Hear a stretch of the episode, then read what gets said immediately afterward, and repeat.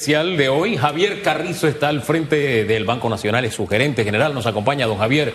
Bienvenido. Muy buenos días, gracias. Cuando hacía la introducción del tema eh, al inicio del programa, hablaba de una frase que leí suya que me, me- me- me hizo despertar las alarmas, que viene el tiempo de las vacas flacas. Yo me dije, wow, yo pensé que el tiempo de las vacas flacas se había quedado con la pandemia.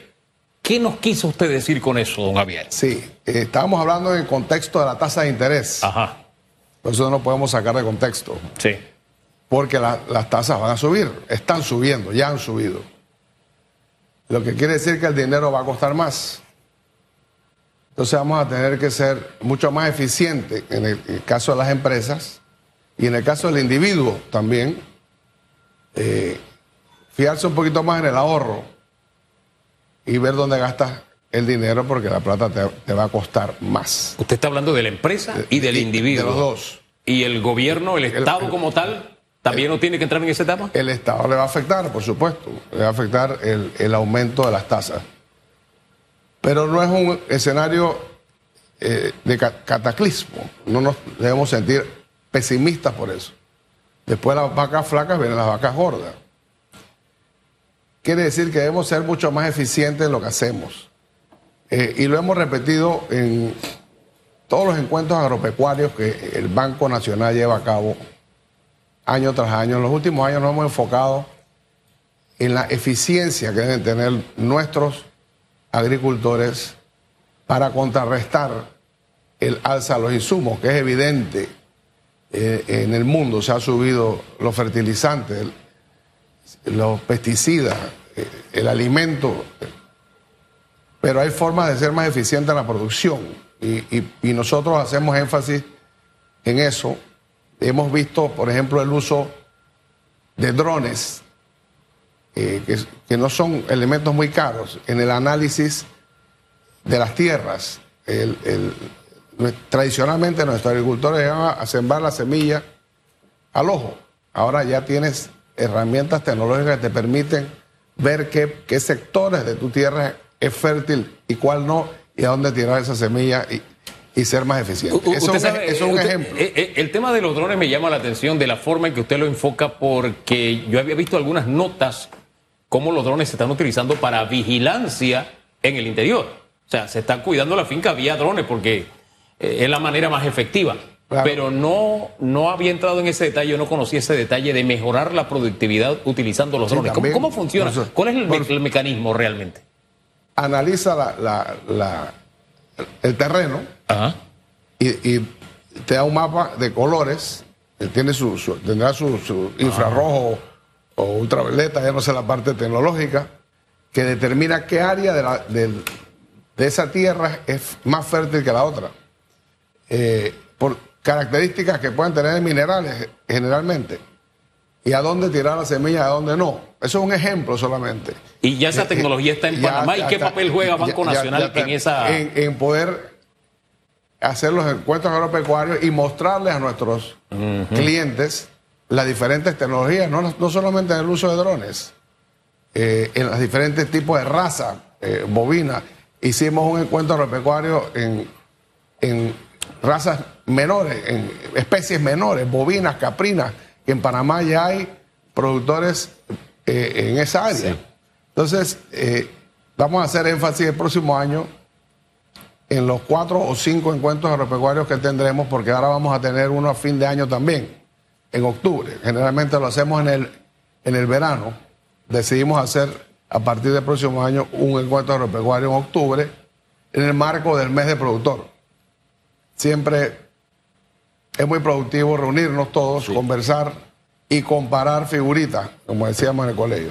Volviendo al tema de las vacas flacas y el aumento de los intereses en los préstamos, la historia nos ha demostrado que cuando en los estados o países se registran estas vacas flacas por al- algún tipo de circunstancias, siempre tiene una fecha de cumpleaños para finalizar esta etapa y ingresar a las vacas gordas. ¿Cuándo podría Bueno, eh, eh, finalizar? Eh, o sea, sabemos que iniciará en el año 2023 con relación a- al aumento de la tasa de intereses, pero eso sería hasta qué? ¿Hasta qué año? Bueno, algunos pronosticaban que este año iba a parar el aumento de la, la- de la tasa de interés por la Reserva Federal y ha seguido.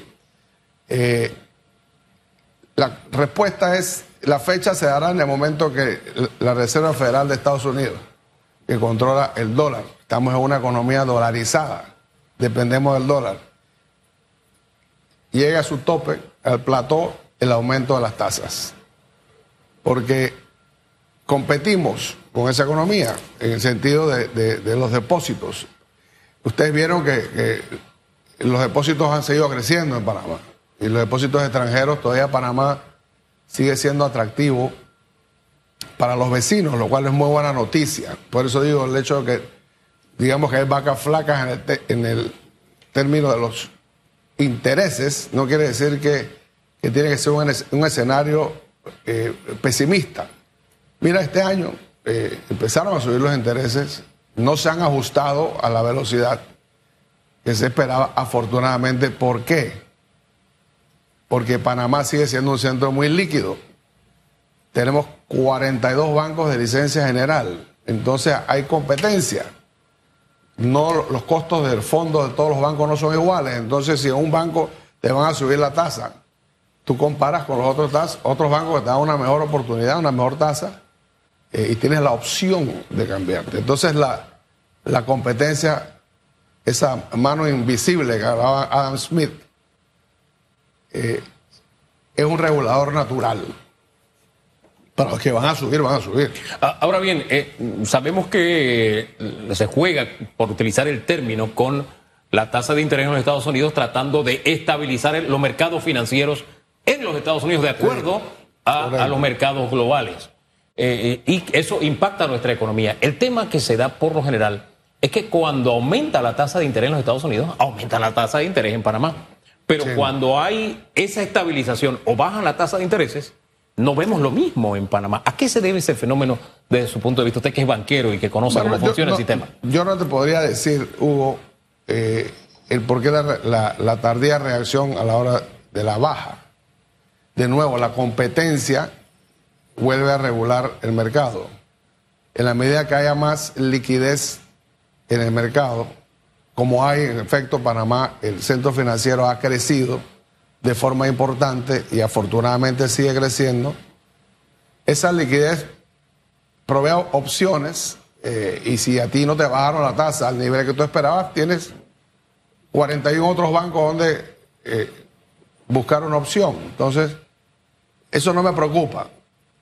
Lo que, lo que sería preocupante es un desmesurado aumento en las tasas que no lo vemos. Pensamos que estamos llegando a un, a un plató, eh, porque la inflación empieza a, a, reducirse, a disminuir el aumento eh, que llevaba. El petróleo, como han visto, sigue bajando. Y ese ha sido el, gran motor del, proceso inflacionario del mundo el alto costo de combustible está en niveles bajos ya, eh, bajando nuevamente. Eh, entonces vamos a tener que ser, como digo, más eficientes. El Banco Nacional sigue prestando, el Banco Nacional no ha parado. Este año nuestras carteras han aumentado 770 millones, lo que va del, del mes de diciembre, comparando diciembre con diciembre. Es una cifra importante, un 18%. Eh, en las áreas de hipotecas hemos sido un actor muy importante eh, eh, en el país. Estamos casi nuevamente en 5.000 hipotecas otorgadas este año, lo dimos el año pasado, y seguimos activos porque hemos mejorado los procesos. hemos podido determinar el dolor del cliente en el proceso de la hipoteca que era muy tedioso y muy largo y todavía nos falta mejorar, pero está cada vez mejor. Entonces se reflejan los números. Los préstamos a la micro, pequeña, mediana empresa, ¿cómo andamos en ese renglón? ¿Cómo se comportó el año 2022 para el Banco Nacional? Finalmente, eh, acuérdense que nosotros fuimos gestores de eh, fiduciarios de un, programa del BID. Exacto. Que se ha, utilizado casi en su totalidad, de los 300 millones de dólares. Eh, ha beneficiado a más de 5 mil pymes, pymes el último estimado que hicimos se preservaron unos 28 mil empleos gracias a este programa. Eh, esperamos poder aumentarlo, ¿verdad? Usamos 29 instituciones diferentes financieras para distribuir ese dinero. Eh, cuando hablamos la última vez sobre este tema, había una especie de cuello de botella. Creo que se había utilizado el 50% Sí, nada más. pero se- ¿Cómo se destrancó? ¿Qué es lo que pasaba? Se, ¿Cómo bueno, se reactivó la, la economía. Recuerden que tuvimos, veníamos de un bajón de 17%. Y, y- y carburar nuevamente eh, la economía tomó su tiempo, eh, pero este año eh, hemos visto que el primer se- semestre un crecimiento extraordinario. Ya tuvimos al, economista Felipe Chapman dándonos sus proyecciones de Indesa, que para nosotros es la empresa más seria en Panamá. Este año estaremos arriba del 7%. El CEPAL también pronostica el 7.2%. En lo personal pensábamos que iba a ser mayor por el ritmo de crecimiento que llevan las carteras nuestras. O sea, estaríamos nosotros creciendo Sí. eh, quizás al doble de la economía. Banco Nacional. El Banco Nacional arroja, como usted lo ha mencionado, estos eh, números positivos con un aumento de 18%, pero ¿cómo se mantiene eh, el panorama en la morosidad post pandemia? ¿Ha disminuido? ¿Ha aumentado? No, la ¿Qué está haciendo el Banco La Nacional? morosidad ha, ha disminuido dramáticamente. Nosotros llegamos a tener el porcentaje de morosidad en marzo 21, un año después de la pandemia, de 4.79% de la cartera morosa. Eh, logramos corregir, eh, eh, contactar a, los a los clientes, re- reestructurar y reorganizar sus préstamos y ha tenido un, gran efecto porque la última cifra que vimos, la morosidad ya estaba en el 2.8%. Entonces no es nada preocupante, al contrario, ha sido un gran esfuerzo de, de los colaboradores de Banco Nacional que trabajaron arduamente para poner en orden todos estos miles de clientes que en un momento dado eh, sufrieron un percance por la pandemia. Ya esto está bastante regularizado. Este porcentaje que usted menciona de por arriba del 4% y que disminuyó a, a 2.8%, ¿alcanza a cuántos clientes aproximadamente? Eh, eh, eh, un total volumen en cartera de, de 136 millones fue la última cifra que vimos. Eh, a- a- alrededor de 8 mil clientes en su momento eh, que llegaron a ser eh, el triple de eso, ¿no? Este aumento de los depósitos extranjeros en Panamá, en la banca panameña, ¿a, a qué obedece? Usted hablaba del atractivo de la banca que sigue siendo competitiva, pero hay un éxodo masivo de capitales a Panamá por lo que está pasando en los países vecinos. ¿Qué es el fenómeno? Es así. Si tratamos Eh, de eh, explicar. Panamá tradicionalmente eh, ha sido un centro atractivo para la región, por, primero por su estabilidad económica y su estabilidad política. Y, y el dólar. Mantenemos el dólar, que es una de las monedas más estables en el mundo, es la más fuerte hasta ahora. Y le es más atractivo a, nuestros vecinos viajar a Panamá. Hablamos el mismo idioma, a veces tenemos las mismas costumbres. Ir a Estados Unidos, que la, la principal economía de dólares, eh, no es tan fácil eh, obtener una visa eh, para entrar a Estados Unidos. Entonces, Panamá ha vuelto a tomar ese papel beligerante en la región como centro financiero, como un refugio seguro, conservador para los dólares de, de- de estos países vecinos, de- hablando de Perú, Venezuela, Colombia, etcétera, ¿no? Refugio seguro conservador, dice usted. Yo diría también estable, porque Sí, claro. hasta donde la memoria me da, los principales eh, fondos están proveniendo de Colombia y de Perú. Y sabemos cuál es la situación que están viviendo. Y le sigue Venezuela, Dominicana, creo que en ese Chile orden. también. No sé si estoy bien ubicado. también Chile también está en la lista. Así es. Es la región, prácticamente la región. O sea que en medio del incendio que hay en la región, a pesar de las Panamá dificultades que tenemos en Panamá, es un oasis. hay un o- Es un oasis. Eh, eh, y esperamos que se mantenga así, ¿verdad? Y vamos, tenemos un- una casta de banqueros muy bien preparados, con mucha experiencia, eh, que generan confianza a, a los clientes extranjeros. Estamos muy orgullosos de lo que vemos aquí. Fíjese la forma en que usted se expresa del centro bancario, que debemos recordar cómo, cómo se originó en el país como una fuente de generación de empleo, eh, era uno de los grandes objetivos que tenía, y de alguna forma llegamos a esos acuerdos nacionales de, hey, los bancos no se tocan por lo que representan para el país, no solamente en la generación local, sino en imagen internacional. Sin embargo, han pasado años, estos últimos años, en que los bancos, de alguna forma, han sido fuertemente atacados por algunos sectores. Yo siento que esa campaña ha bajado, o sea, ubicaba a los buenos de un lado y a los bancos como malos del otro lado. Así de sencilla era la fórmula. Y claro está, tú no tienes plata, ves a los bancos y dices, allá si hay plata, ellos son los malos porque yo no tengo. Son fórmulas que no tienen nada que ver con la realidad, pero son manejadas políticamente. A lo que voy es lo siguiente, ¿usted siente que esa campaña sigue o como yo no, tiene la impresión de que ha bajado ya de intensidad? No, no, no. Yo creo que, que lograron entender lo que hacían estos ataques, eran, usted lo dijo, políticos, eh, con ánimos de ganar simpatía, pero yo creo que realizaron que, que estaba trabajándole en contra.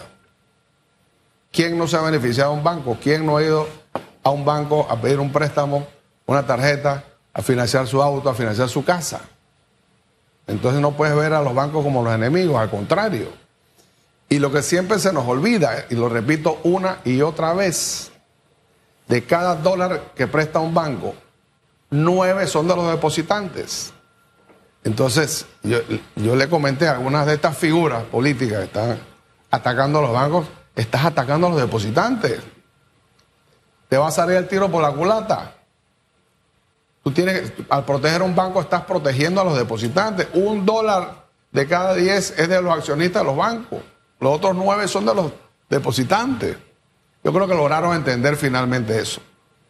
Bueno, y, este mensaje negativo vino por parte de la Asamblea Nacional en los distintos eh, periodos de incidencia y como dijo mi hermano... De algunos diputados. De algunos diputados. a mí me gusta hacer la diferenciación siempre. Sí, sí, sí. para, ser más, específico de la bancada del PRD, usted mencionó una palabra que caló, el tema de oasis, que Panamá sigue siendo un oasis, pero será un oasis para el tema de la adquisición de más bonos o más deuda, viendo el escenario que la deuda pública ya supera los 45 mil millones de dólares ¿Tenemos todavía más capacidad? Mira, todo depende del crecimiento que lleve la economía. Eh, y yo en una clase, de, el, diplomado bancario, que, llevamos a cabo en la UMA, empecé preguntándole a, los asistentes, levantaron la mano los que no tenían deuda. Nadie levantó la mano. El 100% de las personas tienen deuda. Entonces la deuda, no puedes generalizar y decir la deuda es mala tú debes endeudarte eh, dependiendo de la capacidad que tengas de repagarla. Lo que tenemos es que poner cuidado en que la, la, finanza, las recaudaciones fiscales sean suficientes para pagar la deuda. Hasta ahora estuvimos eh, azotados por una pandemia que, obligó al Estado a seguir endeudándose para mantener la estabilidad eh, y ya llega el momento en que tenemos que, ver con mucho detenimiento las diferentes vías para aumentar las recaudaciones fiscales. Nosotros necesitamos recaudar más impuestos y en la medida en que estamos dando subsidios, como hablaban en el espacio anterior, y no tienen los ingresos, entonces están endeudándote para eso. Pero, ¿Usted está abogando por una reforma fiscal? pero dicho eso, no, no. No cobrarlos correctamente. que, la gente pague lo que tiene que pagar. Vuelvo al tema de la deuda externa porque, porque este es un tema de debate, de debate mundial, ¿no? Y siempre nos dicen, eh, lo que pasa es que la relación Producto Interno Bruto, qué sé yo, deuda versus deuda, permite que nos endeudemos. Y me ponen de ejemplo, mira el caso de Japón, ¿no? Allá se rompió eso hace muchísimo tiempo. Sin embargo, el tema es para qué adquirimos deuda, para gastarla o para invertirla. ¿La adquirimos para hacerla más productiva, para que se mueva la economía o simplemente como un gasto? No como una inversión social, sino como un gasto social.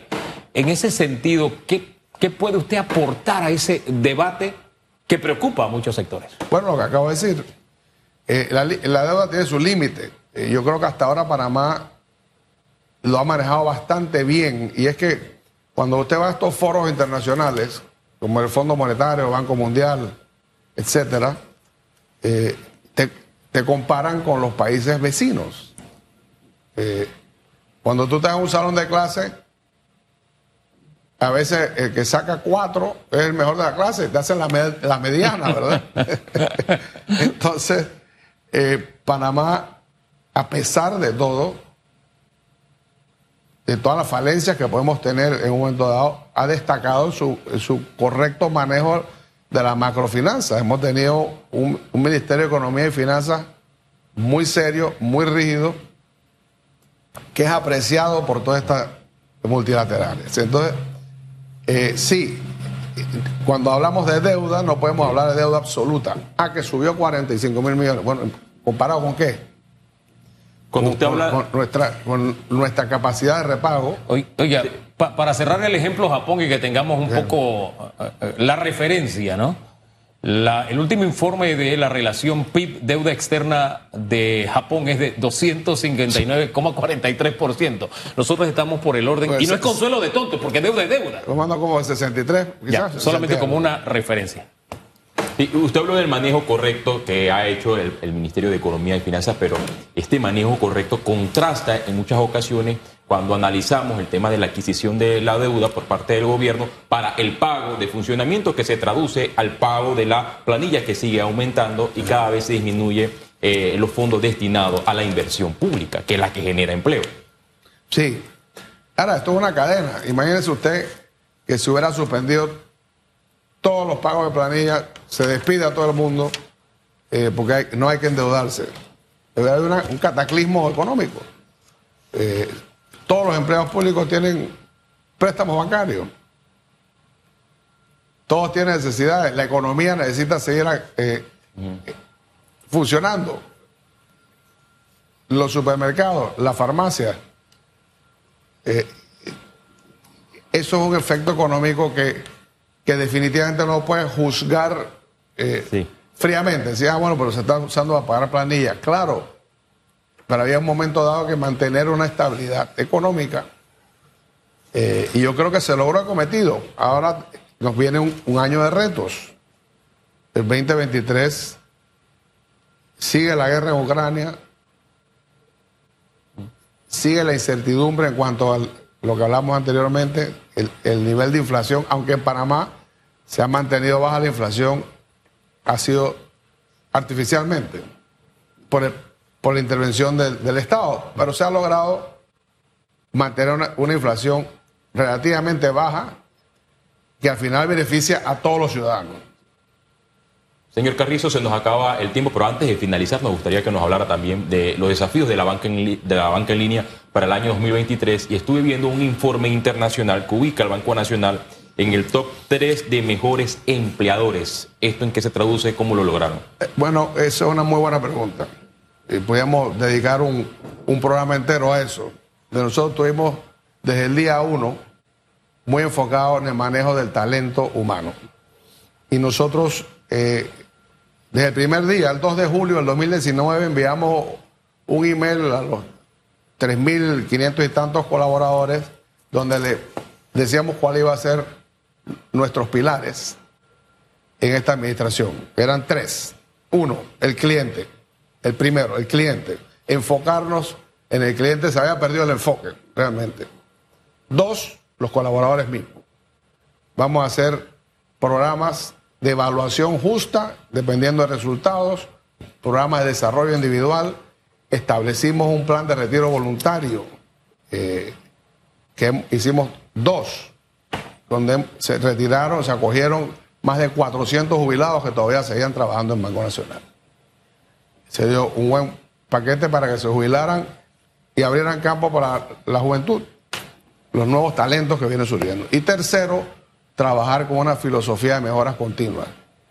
Eso nos llevó a hacer un mapa estratégico de siete maniobras diferentes que no tenemos el tiempo para repasarlos, pero que hicimos, involucramos a todo el personal en la implementación de ese mapa estratégico y ese es el resultado que ve en esa, en esa encuesta de suma. Nos dio mucho, mucho agrado eh, ver que así lo consideramos. Principal reto del banco para el 2023, metas para el 2023.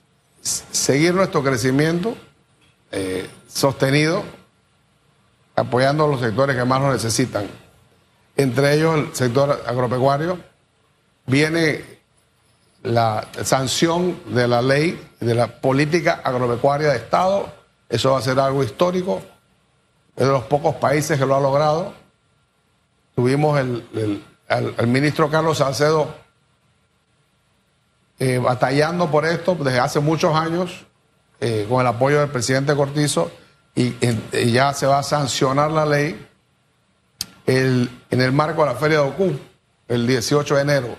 Esa es una ley que va a proteger en los diferentes rubros al sector agropecuario contra posibles vaivenes en el futuro.